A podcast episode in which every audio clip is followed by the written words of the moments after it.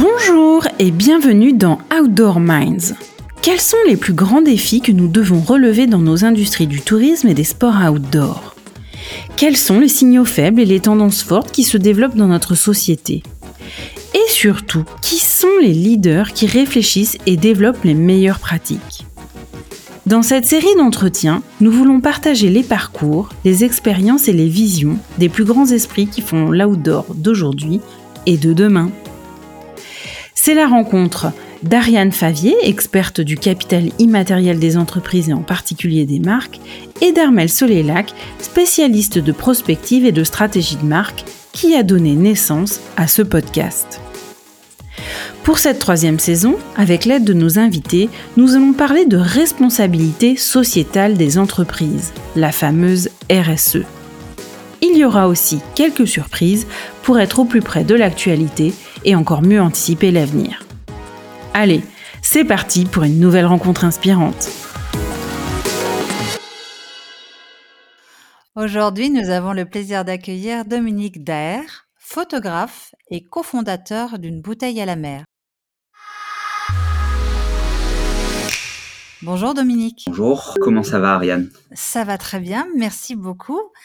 Est-ce que tu peux, s'il te plaît, euh, pour euh, commencer cet épisode, nous parler de ton parcours, euh, ton parcours jusqu'à aujourd'hui? Comment est-ce que tu es devenu photographe dans un secteur aussi fermé que celui de la glisse? Alors, bah, tout d'abord, j'ai pris le problème à l'envers. C'est que j'ai j'ai commencé à travailler pour un magazine euh, avant de avant d'être photographe. Euh, moi, j'ai un parcours un peu euh, atypique pour un photographe de ski, puisque à la base, je suis photographe de ski. Euh, je suis marseillais, je suis né à Marseille. Euh, et j'ai eu la chance de, de faire une partie de, de, de mes petites écoles à Briançon. Donc j'ai été euh, mis face au ski et qui est vite devenu une passion. Mais à la base, je suis à la base, je suis marseillais et quand euh, j'ai eu mon bac, je n'avais qu'une seule idée en tête, euh, c'était euh, c'était de faire du ski. Et pour ça, euh, il n'y avait pas 36 solutions, même si Marseille n'est pas très loin des montagnes, ça allait quand même beaucoup trop. Et du coup, je suis parti habiter à Grenoble. je suis parti habiter à Grenoble avec une seule idée en tête, c'était faire du ski. Euh, d'une manière ou d'une autre. Euh, et là, euh, j'ai, en fait, j'ai fait j'ai fini mes études à Grenoble et j'ai fait des études en alternance histoire de, de payer le loyer. Et, et en fait, ben, j'ai euh, j'ai commencé par vendre des ampoules dans une dans une entreprise de luminaires sur une zone commerciale. Après, j'ai vendu des encyclopédies en porte à porte euh, dans les quartiers de Grenoble. Euh, bref, le but c'était de d'avoir euh, d'être au plus proche du ski, peu importe euh, ce qu'il en serait. Et parallèlement, j'ai toujours une énorme passion pour pour les magazines. j'ai toujours rêvé au travers des magazines. Et donc, et donc après avoir euh, poussé toutes les portes possibles, j'ai en fait je suis rentré chez aux éditions Nivéal à Grenoble et plus précisément chez Skier Magazine. Euh, voilà, donc j'ai commencé par travailler pour ce magazine et au fur et à mesure euh, que je travaillais pour le magazine, je, ma passion pour la photo, qui était à la base d'être simple spectateur de photos, euh, est devenue est devenu mon métier. Alors je suis pas arrivé euh, chez Skier Magazine tout à fait par hasard. C'était, euh, on était dans le dans les années 80, fin 90, 95, 96, euh, et c'était le début du freeride. Et il se trouve que euh, moi j'étais euh, passionné de ça, euh, mais j'étais pas avec mon, mon, background de Marseillais. je savais skier, j'étais très très con. Euh, mais j'ai eu quelques petits sponsors, mais j'étais pas aussi bon que que, bah, que les vrais skieurs des Alpes, on va dire. Euh, et du coup, j'ai trouvé un moyen de, de rester dans ce milieu-là euh, grâce à ce magazine et ensuite grâce à la photo. Donc du coup, tu as connu les plus belles années euh, de cette prestigieuse maison d'édition, euh, pour ce qui est euh, du ski en tout cas. Ouais, ouais, j'ai connu des années fantastiques. On, on, faisait des magazines jusque à je sais pas quelle heure de la nuit. On, c'était vraiment une époque euh, start-up, on va dire, même si c'était pas du tout une start-up, c'était bien avant ça. Euh, mais j'ai connu, ouais, j'ai connu le, le, le, le, ski rock and roll, on va dire, où, on était vraiment des passionnés, on, on vivait pour ça. Et d'ailleurs, euh, moi, je travaillais pour un magazine de ski, mais à côté, j'avais des collègues qui bossaient pour Snowsurf, dans Snowboard, pour Freestyler, un magazine de skate, pour Win, un magazine de. Enfin voilà, on était, on était toute une bande de jeunes euh, complètement passionnés. On, on, dormait au bureau. On, on, on, vivait entre nous en fait et, et, et voilà quoi c'était c'était vraiment le, les années très très cool de la presse magazine. Euh, on avait un peu de budget, euh, on avait de quoi de quoi se faire plaisir. Et, au-delà de la technologie qui a changé dans les appareils, comment ton métier il a évolué? Bah, mon métier, en fait, il est, je pense qu'en fait, il y, a, eu plusieurs virages, mais euh, je crois que le, le, le, propre de, de, de, nos sociétés maintenant, c'est d'être capable de les, de les faire ou de pas les faire. Je les ai pas toutes faites d'ailleurs. C'est vrai que quand j'ai commencé, c'était euh, la fameuse époque euh, du, du, de l'analogue, donc des, des, appareils photo film, et particulièrement dans la, dans la presse spécialisée qui, en fait, vendait ses magazines grâce aux photos, enfin, grâce aux tests et grâce aux photos, euh, ben en fait, euh, on, on, on s'est on s'est toujours euh, plus ou moins adapté. Et moi, j'ai, en fait, au, niveau du magazine, je m'occupais essentiellement de la photo, même si en fait, je m'occupais de tout puisque j'étais le seul permanent à la rédaction sur sur euh, en particulier. Après, les autres personnes travaillaient sur d'autres magazines ou, ou étaient externes. Euh, mais en fait, on a été Skieur Magazine a été le premier magazine de ski au monde, on peut le dire, à, à passer au numérique, à passer aux photos numériques, euh, même s'il y avait déjà des photographes en France notamment, avec un Jean-Marc Favre qui, qui, était passé déjà au numérique euh, au tout début, et surtout euh, grâce à un Steph Candé euh, qui qui a pas hésité à, à, plonger dans la technologie dans la technologie numérique. Et qu'est-ce qui la question Qu'est-ce qui te plaît le, plus dans tes missions actuelles et comment justement tes missions ont évolué au, fil des années Ton travail, comment est-ce qu'il a évolué? Alors, bah, ce qui me plaît le plus, moi, dans, dans, dans mon métier d'aujourd'hui, bah, c'est la rencontre avec les gens, c'est euh, c'est de se nourrir de ces de ces différentes euh, voilà on, on, rencontre toujours des gens qui ont forcément des choses un peu exceptionnelles à raconter parce qu'ils n'ont pas une vie euh, classique et ordinaire.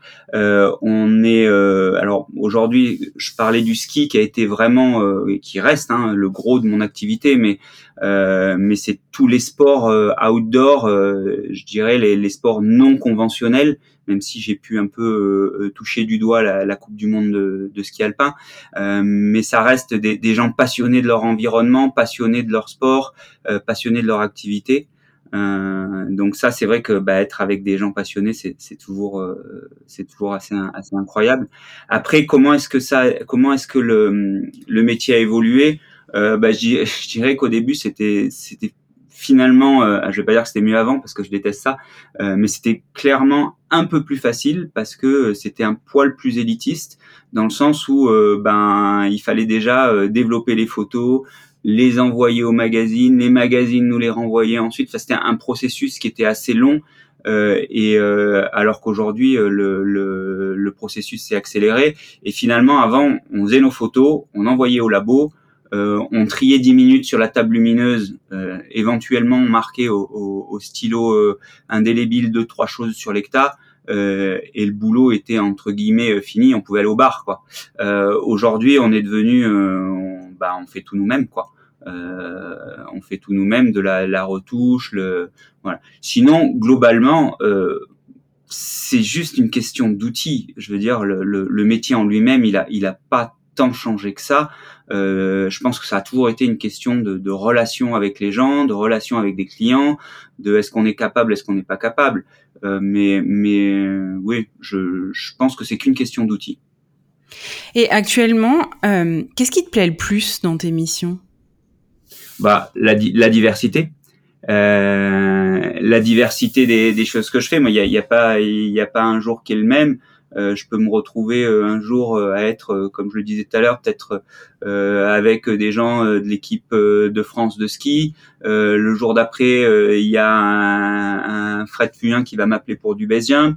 et après, je vais devoir faire un, un shoot en studio de vêtements où la, la, la, position de la manche est ce qui est le plus important sur l'image. Euh, donc c'est vraiment cette, cette diversité, euh, cette diversité. En fait, euh, je, connais très peu la routine. Euh, voilà. Je sais pas comment tu fais pour les photos de best jump, mais moi je je pourrais pas en fait, je fermerais les yeux. je trop la trouille. Ça me ferait suer des mains, un truc terrible. Non non, mais en fait c'est c'est un moi, j'ai un énorme problème avec ça, c'est que malheureusement, heureusement, au travers des années, la, la, plupart des gens avec qui je travaille sont devenus des, des amis, sont devenus des gens euh, qui, qui euh, qui sont ouais qui sont des, des, amis qui sont qui font partie quelque part un peu de ma famille. Et c'est vrai que je tremble toujours un peu. Là il y a pas longtemps j'ai fait un, un shoot avec Enac. Ça faisait pas mal d'années qu'il avait pas shooté qu'il avait pas sauté pardon. C'était un, un, shoot en, en base jump. Euh, j'ai pas dormi de la nuit la veille. Euh, j'ai été relativement stressé. Il y avait un petit peu de vent. Je voilà, ça, c'est, oui, c'est, c'est, je pense que, et puis en fait aussi, on n'a pas envie de rater l'histoire parce que ben, euh, ils risquent quand même leur vie. Euh, je dirais que une photo euh, d'un passage de porte, euh, bon, c'est sûr que si c'est pendant la finale de la Coupe du Monde et que c'est le vainqueur qu'on a devant les yeux, enfin le potentiel vainqueur, c'est mieux de pas rater. Euh, mais bon, au pire, euh, voilà. Euh, quand c'est quelqu'un qui joue sa vie, on a quand même envie de pouvoir de pouvoir rendre l'appareil et d'être aussi bon que ce que eux ont été bons et ont pris de risques. Je fais une petite digression. Peut-être que tu as vu euh, le documentaire euh, oscarisé euh, Free Solo de Alex Onhold et Jimmy Chin et l'épouse d'ailleurs, je crois, de, de Jimmy Chin. il y a un passage très intéressant dans ce documentaire sur justement une sorte de cas de conscience euh, et la possibilité que euh, l'équipe qui suit euh, Alex Hall sur l'ascension de El Cap aux États-Unis en free solo donc la possibilité qu'il tombe et qu'en fait ils, ils, sont en train de filmer le décès de leur de leur ami quoi. Et c'est un vrai sujet qui est très intéressant et qui est très très bien abordé dans le documentaire. Euh, J'invite en tout cas tous nos auditeurs à aller le regarder parce que c'est vraiment euh, c'est un, très très beau euh, très très beau docu. Alors petite question pour toi, c'est quoi tes les plus gros challenges que tu dois relever au quotidien? Moi, je, vais quand même sur ce que tu viens de dire parce que ça me paraît euh, très intéressant. Je crois que le, la, la, différence majeure entre un, entre un Alex Honnold euh, qui est un, un, déjà un professionnel accompli, qui fait quelque chose de, de alors j'ai la chance de travailler avec des athlètes aussi forts là, dans ces sports euh, vraiment qui sont à la limite, un Fred Fugin, même un Enac dont je parlais tout à l'heure, euh, sont, sont des gens qui sont des, des qui maîtrisent ça à la perfection. Là où ça devient un peu plus touchy, euh, c'est quand on est sur des compètes avec des, des, des plus jeunes, avec euh, peut-être ou sur des tournages avec des gens qui sont moins expérimentés et dont on peut être responsable de pousser. Euh, voilà, je veux dire quand on est quand on est sur le tournage de Free Solo, euh, les choses sont claires. Euh, quand on va faire juste quelques images comme ça avec un jeune et que il, il, va vouloir faire plus que possible, là ça devient un problème. Et c'est un peu notre responsabilité à ce moment-là. Voilà, mais c'est deux, ah J'ajouterais pour euh, les auditeurs qui sont pas forcément familiarisés avec ces, ces types de sports, euh, euh, que les, les, gens qui les pratiquent sont des gens qui sont extrêmement posés dans leur tête. Et quand on discute avec un Enak Gavaggio que tu as mentionné notamment, ou d'autres, euh, c'est incroyable comme ils sont euh, très en très euh, posés. C'est pas du tout des têtes brûlées, contrairement à ce que parfois on pourrait nous faire croire dans certains médias c'est toute la, magie et la, et la traîtrise euh, de, de, la vidéo, c'est qu'on voit pas ce qu'il y a derrière en fait. Euh, est-ce que tu aurais un, souvenir ou une anecdote euh, sur une situation incroyable que tu as vécue depuis que, tu exerces justement ce, métier de, photographe? Euh, en fait, je, vais, avoir énormément de mal à te donner une situation incroyable pour deux raisons. C'est que déjà, mon surnom, c'est le chat noir. Euh, donc moi, des trucs incroyables, ils m'arrivent toutes les dix minutes et, et je m'en, voilà, j'arrive à les faire tout seul. Euh, mais franchement, c'est un petit peu ce que je disais avant, c'est que j'ai la chance d'être avec des gens incroyables.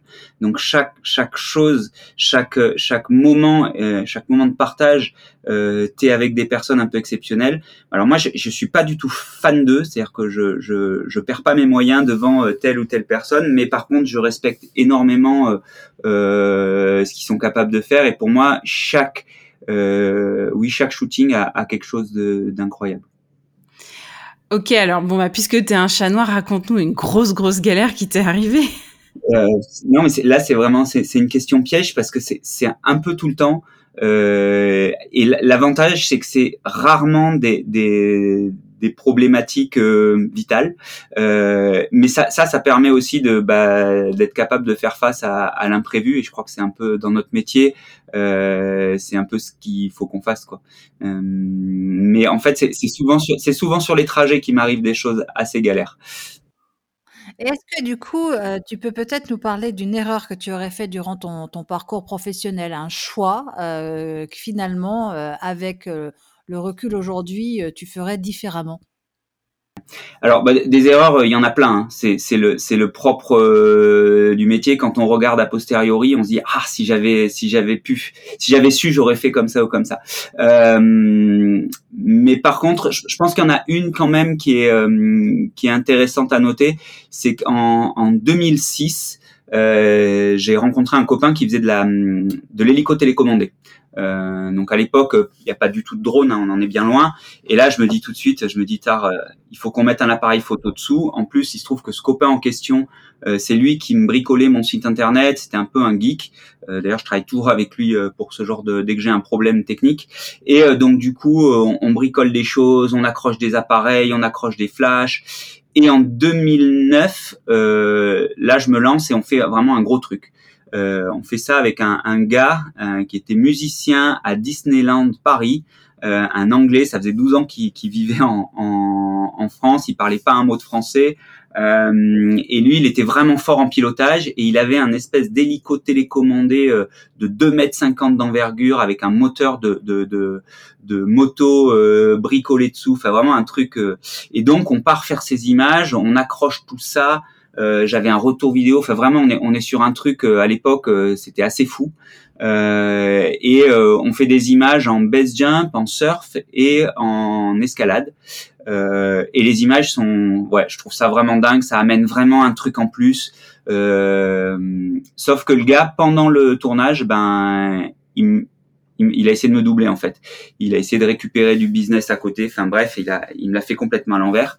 Et moi, je l'ai super mal pris je l'ai super mal pris et, j'ai tout envoyé bouler.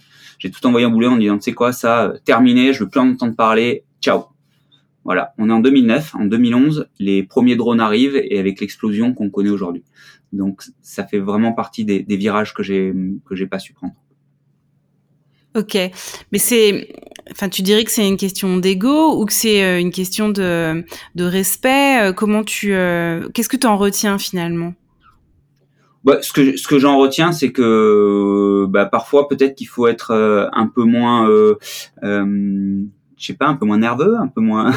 Euh, non, mais je, peut-être que parfois il faut regarder un peu plus le l'aspect business. Peut-être que j'aurais dû être un peu plus résilient. mais finalement, je pense que ça, ça a été une des erreurs qui m'a, enfin, ça m'a vraiment servi parce que ça m'a recentré. Euh, ça m'a recentré et, finalement aujourd'hui ce que j'aime toujours euh, euh, c'est être derrière mon appareil et pas être derrière un, écran de contrôle d'un drone euh, et puis euh, voilà, il y a, a, d'autres il y a d'autres choses comme ça où j'aurais pu passer un, ce qu'on appelle un, niveau supérieur en termes de business sur des plus gros shootings avec des gros. Mais finalement, moi, ce que j'aime, c'est, continuer à barcasser dans la dans la cambrousse, me rouler dans la boue et, faire mes images avec euh, avec ces, ces, ces gens incroyables de l'univers du, du sport outdoor. Euh, qu'est-ce que euh, tu as quand même une activité qui est euh, assez dense en termes d'adrénaline. Est-ce que tu as, tu, tu, tu, sais pourquoi tu fais ça? Pourquoi tu t'accroches? Comment on fait pour se renouveler sans arrêt sur ce type de, de, de job? Et surtout, qu'est-ce qui te fait tenir quand c'est dur? Euh, alors je pense que tu, tu, as mis le, doigt dessus en parlant d'adrénaline. Euh, moi, je vais pas aller sauter en base jump depuis une falaise. Euh, moi, mon adrénaline, je la prends dans, dans finalement dans, dans, faire ces photos. Donc c'est un petit peu une drogue ce job. Mais mais surtout, euh, c'est un job où on remet tout à zéro à chaque fois. C'est-à-dire que ça fait plus de 20 ans que je fais ce job.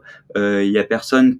Enfin, chaque job, on repart à zéro. Les curseurs sont à zéro et euh, donc ça, c'est presque la partie un peu dure, c'est-à-dire qu'il faut à nouveau reprouver, à nouveau remontrer qu'on est qu'on est qu'on est capable de.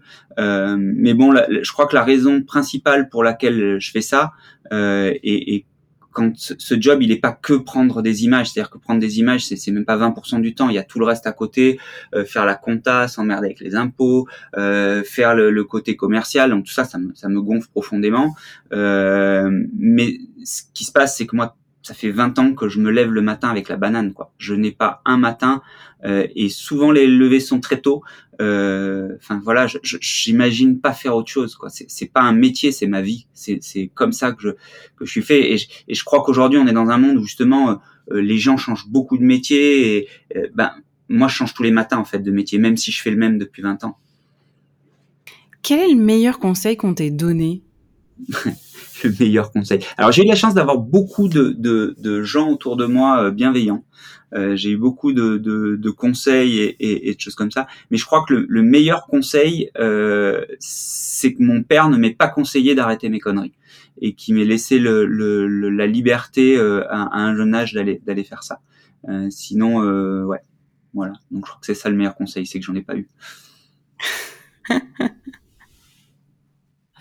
Alors, tu, as pu constater, comme nous tous, que l'industrie de, de l'outdoor a, beaucoup évolué euh, ces dix dernières années.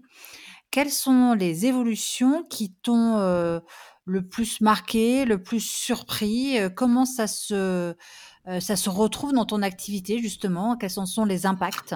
Je crois qu'avant de parler de, comment le, business a évolué, euh, moi, ce qui m'a le plus marqué, c'est l'évolution de mon milieu. En fait, moi, je, je viens pas de la montagne. Hein. Je suis arrivé, comme je le disais, euh, dans les Alpes du Nord, les Grandes Alpes, en 96. J'avais 20 ans, euh, et là, je fais ma première vallée blanche. Et quand on remonte par la, l'espèce d'échelle qui va au Mont-en-Vert, il y a des petits panneaux qui disent euh, telle année la glace était là, telle année la glace était là, telle année la glace était là.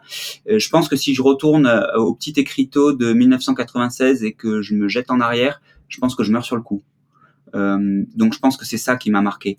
Euh, là, récemment, j'ai re-regardé des, des, des, photos que j'avais fait euh, dans les années 2000, des photos de ski d'été euh, aux Deux Alpes et à Tignes, et je reconnais pas les endroits, quoi.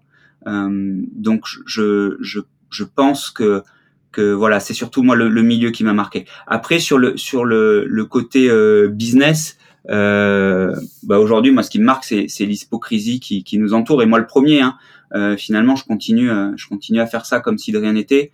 Euh, mais, mais à part faire un peu de greenwashing, j'ai l'impression qu'on ne prend pas vraiment les, les choses en main. Euh, dans les dans les années 2000, les marques, je me souviens des, des premiers salons professionnels auxquels je participais quand je bossais chez Skieur, euh, les marques sortaient des demi-collections. Euh, et une demi-collection euh, durait deux ans. C'est-à-dire qu'en fait, une, une, une, déco de ski, on pouvait la retrouver euh, deux années de suite. Et, et ça, je trouve que c'était beaucoup plus responsable que ce qu'on fait maintenant à courir derrière le, le toujours toujours nouveau, toujours nouveau. Euh, mais une fois de plus, bah, c'est je fais les photos dont les marques vont se servir pour pour promouvoir ça. Donc donc voilà, c'est c'est un peu c'est un peu ma faute aussi. Il y a quelque temps, euh, tu as cofondé l'association caritative Une bouteille à la mer. Est-ce que tu peux nous parler de la genèse de ce projet? Ouais. Alors déjà, le, véritable instigateur de, ce projet, c'est pas moi, euh, c'est euh, Matt Navillo, euh, donc un ancien skieur de l'équipe de France, euh, qui qui m'a appelé pour me proposer ce projet. Euh, il me dit voilà, euh, pour la faire courte, en, en, quand il, dans ses nombreuses sessions de de, euh, de réhabilitation euh, dans des centres, euh, voilà pour ses problèmes de genoux, etc. il a rencontré un gars, un basketteur qui dont la famille avait une, une, entreprise de recyclage dans le sud de la France et il m'a dit écoute j'aimerais utiliser cet endroit pour euh, pour promouvoir l'environnement, euh, pour qu'on on, on, a beaucoup reçu de la part euh, de, de, la montagne et, et de l'outdoor, et aujourd'hui j'aimerais faire un, un, geste pour ça. Et moi, ce qui me, ce qui me, me marque, c'est le nombre de déchets qu'on trouve dans la nature quand on, quand on se, se balade. Et là, bah, tout de suite, moi, ça m'emballait à fond. Euh, ça m'emballait à fond par le, le, fond et puis par la forme aussi parce que j'ai tout de suite vu un côté très esthétique et artistique là-dedans. Et là, en moins de dix jours, on est passé d'un coup de téléphone à amener euh, des, des, des, athlètes incroyables, euh, une dizaine d'athlètes incroyables euh, avec nous. Euh, et en fait, quand quand le, le projet s'est terminé, on, on s'est dit waouh, là, on a fait un truc qui est vraiment cool, qui a vraiment du sens. Et il se trouve qu'on a, on, voilà, et on s'est dit on peut pas rester comme ça. Il faut qu'on, faut qu'on continue l'aventure. Et c'est là qu'on a créé euh, l'association euh, avec euh, avec Liv Sansos également et avec euh, qui, qui qui a géré toute la partie paperasse et qui continue à être à être derrière nous. Voilà. Moi, moi je, je suis pas trop assaut à la base, mais mais c'est vrai qu'on peut pas toujours prendre sans jamais rien donner. Euh, et, et, et cet assaut fait vraiment du sens là-dedans.